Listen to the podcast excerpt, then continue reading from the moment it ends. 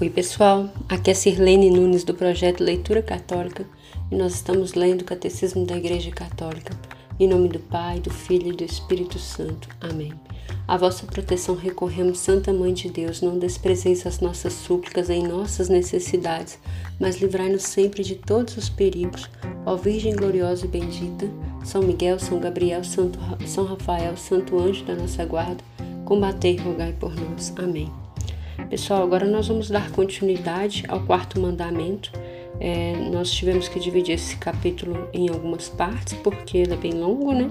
Então, nós já falamos um pouquinho do que é o mandamento, da família cristã, da família na sociedade. E agora nós vamos falar o tópico 3, que é deveres dos membros da família. Hoje nós vamos ler a partir do parágrafo do 2214 e ele tem como subtítulo Dever dos, Deveres dos Filhos. Então, primeiro a gente vai falar dos filhos. A paternidade divina é a fonte da paternidade humana, é o fundamento da honra devida aos pais.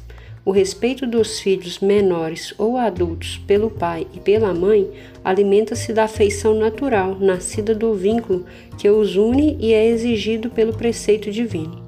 O respeito pelos pais, a piedade filial, é produto do reconhecimento para com aqueles que, pelo dom da vida, por seu amor e por seu trabalho, puseram seu, seus filhos no mundo e permitiram que crescessem em estatura, em sabedoria e graça. Honra teu pai de todo o coração e não esqueças das dores das tu, da tua mãe. Lembra-te que fostes gerados por eles e que lhes darás pelo que te deram. Eclesiástico 7, 27, 28. O respeito filial se revela pela docilidade e pela obediência verdadeira. Meu filho, guarda os preceitos do teu pai e não rejeites a instrução da tua mãe. Quando caminhares, te, te guiarão. Quando descansares, te guardarão.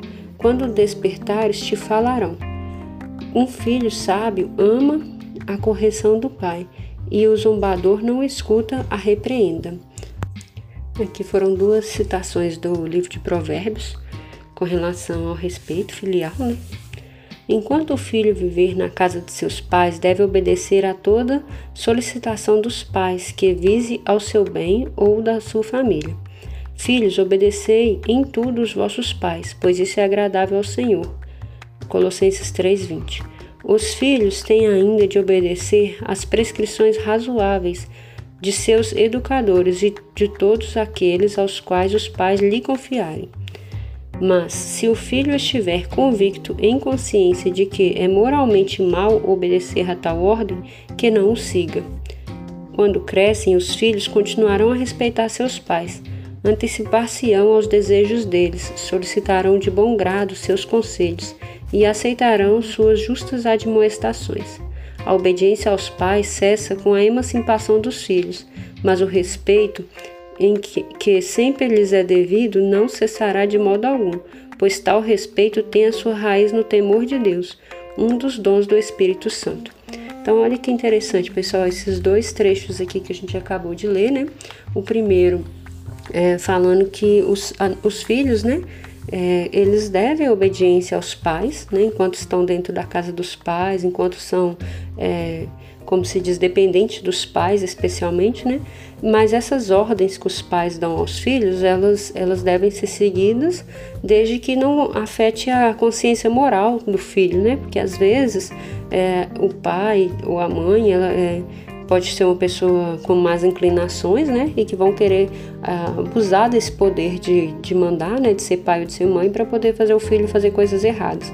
É, essa obediência a, a segunda parte está falando disso, que ela vai cessar quando os filhos são emancipados, ou seja, quando o filho sai da casa, toma sua vida própria, quando ele casa, mas não necessariamente cessar no sentido de que nunca mais você vai obedecer seus pais. Né? A obediência a gente vai dever para sempre, mas de certa forma, o filho se tornando adulto, ele vai passar a ter mais um respeito. O quarto mandamento lembra aos filhos adultos suas responsabilidades para com os pais. Enquanto puderem, devem dar-lhes ajuda material e moral nos anos da velhice e durante o tempo da doença, da solidão e da angústia. Jesus lembra esse dever de reconhecimento né, em Marcos 7, 10 a 12. Né, então, aos filhos, né, um conselho que é muito importante com relação a esse mandamento é não abandonar os seus pais, né, principalmente na velhice ou na doença, que é quando eles vão mais precisar dos filhos. O Senhor glorificou o Pai nos filhos e fortaleceu a autoridade da mãe sobre a prole. Aquele que respeita o pai obtém o perdão dos pecados. O que honra sua mãe é como quem junta um tesouro. Aquele que respeita o pai encontrará, encontrará alegria nos filhos e no dia da sua oração será atendido. Aquele que honra o pai viverá muito, e o que obedece ao Senhor alegrará sua mãe. Eclesiástico 3, 2 a 6. Filho, cuida de teu pai na velhice não o desgostes em vida, mesmo que em seu entendimento faltar. Sê indulgente com ele e não menospreze, tu que estás em pleno vigor. É como um blasfemador, aquele que despreza o seu pai, e um amaldiçoado pelo Senhor, aquele que irrita sua mãe. Eclesiástico 3, 12 16. Né? Então, aqui, citações bíblicas do livro do Eclesiástico que são fantásticas, né? Ah, com relação a esse respeito e essa obediência que a gente tem que ter, principalmente na velhice ou quando os nossos pais já estão doentes, ou como diz aqui, né, quando eles já, já falta entendimento, porque quanto mais velha a pessoa vai ficando, naturalmente a pessoa pode começar a esquecer as coisas, ela vai ficar mais lenta para fazer as coisas, são coisas da natureza mesmo, né, da idade e tal. Então a gente que está em pleno vigor, os filhos, né, que estão em pleno vigor, a gente não pode menosprezar né, dificuldades dos pais aí. O respeito filial favorece a harmonia de toda a vida familiar e diz respeito também às relações entre irmãos e irmãs. O respeito aos pais ilumina todo o ambiente familiar. Coroa dos anciãos são os netos. É, Provérbios 17. Suportai-vos uns aos outros na caridade, com toda a humildade, doçura e paciência. Efésios 4:2. Os cristãos devem uma gratidão especial àqueles a quem receberam o dom da fé, a graça do batismo e a vida na igreja. Pode tratar-se dos pais ou de outros membros da família, dos avós, dos pastores, dos catequistas, ou dos professores ou dos amigos. Evoca a lembrança da fé sem hipocrisia em ti, da mesma que habitou primeiramente em tua avó Lloyd e em tua mãe Eunice, e que estou convencido reside em ti. 2 Timóteo 1,5. Né? Então, pessoal, a gente deve respeito não somente aos nossos pais, né? mas a uma extensão familiar, né? Os irmãos, a, aos tios, aos avós, aos professores, aos catequistas. Como a gente falou, pessoas que têm é, alguma autoridade né, constituída sobre nós durante algum tempo da nossa vida. Aí aqui a gente pode acrescentar os padrinhos, né, a, a, as pessoas babás que às vezes cuidam das crianças. Então é uma questão de respeito mesmo. E aí tá falando uma coisa muito legal que a harmonia familiar depende dessa relação né, de respeito que a gente tem com os pais, né, ou com as pessoas que cuidam de nós. Agora a gente vai falar dos deveres dos pais. A fecundidade do amor conjugal não se reduz só à procriação dos filhos, mas deve se, se estender à sua educação moral e à formação espiritual. O papel dos pais na educação é tão importante que é quase impossível substituí-los. O direito e o dever da educação são primordiais e inalienáveis para os pais. Os pais devem considerar seus filhos como os filhos de Deus e respeitá-los como pessoas humanas. Educar os filhos no cumprimento da lei de Deus, mostrando-se eles mesmos obedientes à vontade do Pai dos céus. Os pais são os primeiros responsáveis pela educação de seus filhos dão testemunho desta responsabilidade, em primeiro lugar, pela criação de um lar no qual a ternura, o perdão, o respeito, a fidelidade e o serviço desinteressado são as regras. O lar é um lugar apropriado para a educação das virtudes. Olha que interessante, né, pessoal? A gente falou muito das virtudes em leituras para trás aí e e olha como que é importante, né? Desde a tenridade, desde a criança, a gente já precisa mostrar essas virtudes. Só que virtude não é uma coisa que você ensina, né? É um exemplo. Então, se existe um lar virtuoso, existe uma mãe virtuosa, um pai virtuoso, aquela criança tende a copiar, né? Essa, esse exemplo, né? Esta requer a aprendizagem da abnegação, um reto juízo, o domínio de si, condições de toda liberdade verdadeira. Os pais ensinarão os filhos a subordinar as dimensões físicas e instintivas às dimensões interiores e espirituais. Dar bom exemplo aos filhos é uma grave responsabilidade para os pais, sabendo reconhecer diante deles os próprios defeitos. Ser-lhes as más, fácil guiá-los e corrigi-los, né? Então, a gente não é perfeito, né, pessoal? Ninguém é perfeito, perfeito. Então a gente pode errar. Então, se os filhos vê erro na gente adulto ou ah, nós vemos erros nos nossos pais, nós temos que entender que nós somos humanos e passíveis de erro, né? Mas a gente pode é, corrigir esses erros juntos, né? Pela, pelo exemplo ali, porque por mais virtuoso que seja a família, pode haver erros, né? A convivência leva a isso. Aquele que ama o filho usará com frequência o chicote. Aquele que educa seu filho terá motivo de satisfação. Eclesiástico 30, 1 e 2. E vós, pais, não deis aos vossos filhos motivos de revolta contra vós, mas criai-os na disciplina e na correção do Senhor. Efésios 6, 4. Né, que duas citações bíblicas é, que chegam a causar muita polêmica no mundo atual, que é a questão da correção, né? Aqui a gente tem que entender que é necessária uma correção né, para as crianças. O que a gente tem visto ultimamente são crianças muito é, sem regras, né, sem limites, e às vezes faltou uma correção em casa. Essa correção não necessariamente não precisa ser é, agressão, né, mas uma correção que, que o filho tenha disciplina. Né? E aí cada pai e cada família vai dosar como que essa correção deve ser feita, né? É, tem um monte de filosofia aí, de, de, pedagogia, de coisas que defendem o contrário disso, mas o que a palavra de Deus nos ensina, o que o catecismo nos fala aqui, é que uma correção é necessária. O lar constitui um ambiente natural para a iniciação do ser humano na solidariedade e nas responsabilidades comunitárias. Os pais ensinarão os filhos a se precaverem dos comprometimentos e das desordens que ameaçam a sociedade humana. Pela graça do sacramento do matrimônio, os pais receberam a responsabilidade e o privilégio de evangelizar os filhos. Por isso, os iniciarão desde uma tenra idade nos mistérios da fé, do qual serão para os filhos os primeiros arautos. Associá-los-ão desde a primeira infância à vida da igreja a experiência da vida em família pode alimentar as disposições afetivas que por toda a vida constituirão autênticos preâmbulos e apoio de uma fé viva. Né? Então, aqui mais uma questão que os pais são responsáveis é pela evangelização. Então, levar as crianças desde bem novinhas para participar da vida da igreja, né? especialmente dando exemplo, né? participando na missa.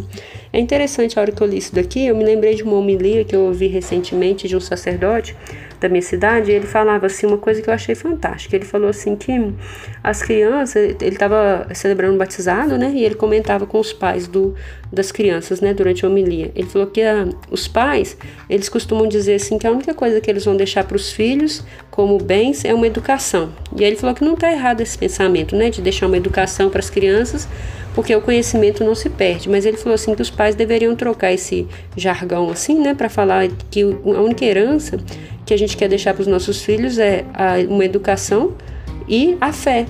E essa fé Aí ele deu um exemplo que os pais costumam, quando a criança cresce, é, dar uma escola, às vezes bacana para a criança, e aí se a criança faz pirraça para na escola, os pais se desdobram, às vezes até corrigem, faz a correção ali, como a gente falou, né? É, para levar a criança para a escola, para mostrar para ela tanto que é importante ela estudar. E aí, quando a criança faz pirraça para não ir na missa, no domingo, por exemplo, os pais deixam ela em casa. Então, ele exortava né, os pais nesse sentido, que tanto a educação é importante quanto a fé é importante. E essas são heranças que não tem como como tirar da pessoa. Então achei muito legal essa, essa parte da homilia que ele falou. A educação para a fé por parte dos pais deve começar desde a mais tenra infância. Ocorre já quando os membros da família se ajudam a crescer pela fé pelo testemunho de uma vida cristã, de acordo com o Evangelho. A catequese familiar precede, acompanha e enriquece as outras formas de ensinamento da fé. Os pais têm a missão de ensinar os filhos a orar e a descobrir sua vocação de filhos de Deus. A paróquia é a comunidade eucarística e o centro da vida litúrgica das famílias cristãs. Ela é um lugar privilegiado da catequese dos filhos e dos pais. Os filhos, por sua vez, contribuem para o crescimento de seus pais em santidade.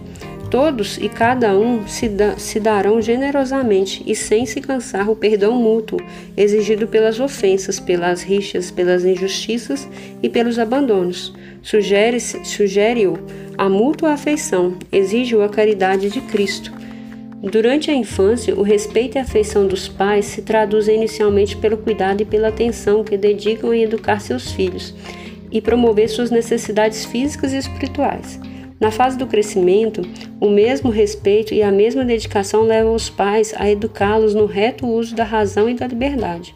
Com os primeiros responsáveis pela educação dos filhos, os pais têm o direito de escolher para eles uma escola que corresponda às suas próprias convicções. Esse direito é fundamental. Os pais têm, enquanto possível, o dever de escolher as escolas que melhor possam ajudá-los em sua tarefa de educadores cristãos. Os poderes públicos têm o dever de garantir esse direito dos pais e de assegurar as condições reais de seu exercício. Olha que fantástico, né, pessoal? A gente sabe hoje em dia que o Estado, né, como governo, ele toma muito à frente da educação, né? E cada vez mais cedo os pais colocam as crianças na escola. E às vezes até não tem muita possibilidade de escolha. Então aqui está dizendo que os pais eles têm o direito de escolher uma escola né, para os seus filhos que atenda às suas convicções, ou seja, acompanhar a vida dos filhos na escola de forma que você possa opinar na escola, porque a escola pública, por exemplo, ela, ela é uma escola aberta à sociedade. Então, se tiver algo acontecendo na escola que for do, contra as suas convicções de fé, por exemplo, você tem direito de ir lá e questionar. As escolas particulares, da mesma forma, né? Se os pais estão pagando, é, eles se tornam uma relação de cliente ali. Mas isso é um direito dos pais, né? De que aquela da educação que ele está recebendo na escola não contradiz a nossa fé. Quando se tornam adultos, os filhos têm o dever e o direito de escolher sua profissão e o seu estado de vida.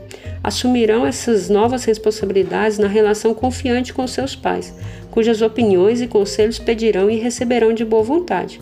Os pais cuidarão de não constranger seus filhos nem na escolha de uma profissão, nem na de um consorte.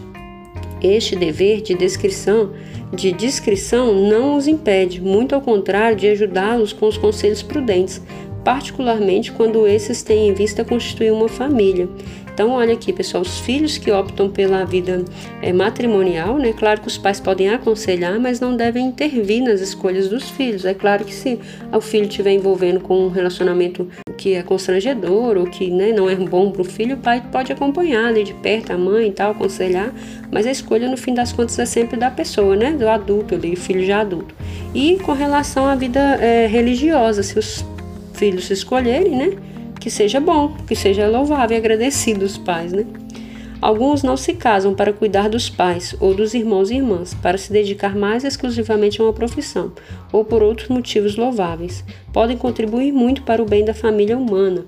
Os pais, eles têm que estar preparando esses filhos, né, para essas escolhas com esses com essas, esses conselhos, como diz aqui, se o filho for é, optar por uma vida religiosa, né, incentivá-lo, claro, Agora, se o filho optar pela vida matrimonial, desde a tenridade também, né, desde quando for possível, é, os pais dão conselhos cristãos para esse filho, né, de orientação quanto ao namoro, que a gente chama hoje de namoro santo, né, mas o namoro cristão, na castidade, a importância de um, de um, tempo de noivado, de conhecer bem aquela pessoa, né, um matrimônio que, que seja firmado na fé da igreja, a geração de filhos na igreja, batizado, tudo isso, então, assim, mostrar mesmo a importância pelo exemplo a família e o reino.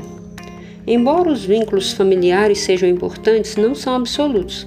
Da mesma forma que a criança cresce em sua maturidade e autonomia humanas e espirituais, assim também sua vocação singular, que vem de Deus, se consolida com mais clareza e força. Os pais respeitarão este chamado e favorecerão a resposta dos filhos em segui-lo. É preciso converter-se de que a primeira vocação cristã é seguir Jesus. Aquele que ama o pai ou a mãe mais do que a mim não é digno de mim, e aquele que ama o filho ou a filha mais do que a mim não é digno de mim. Mateus 10, 37. Tornar-se discípulo de Jesus é aceitar o convite de pertencer à família de Deus, de viver conforme a sua maneira de viver. Aquele que fizer a vontade do meu Pai que está nos céus, este é meu irmão, minha irmã e minha mãe. Mateus 12, 50 os pais aceitarão e respeitarão com alegria e ação de graças o chamamento do Senhor a um dos seus filhos que seguiram na virgindade pelo reino, na vida consagrada ou no ministério sacerdotal. Olha que graça, né, pessoal? Então, se, se os pais têm um filho, né, na, na, sua vida adulta ali, ou já desde a adolescência, manifestando um desejo para viver uma vida consagrada, né, como irmão ou irmã, é, no ministério sacerdotal, desejando ser padre, ou mesmo é, na, buscando a virgindade mesmo, né? entregando a virgindade para Deus, né? No, nos mosteiros ou, ou no serviço evangelizador, que a família se alegre, né? De ação de graças e respeite esse chamado. Né? Inclusive, a gente tem que orar muito pelas vocações sacerdotais, né?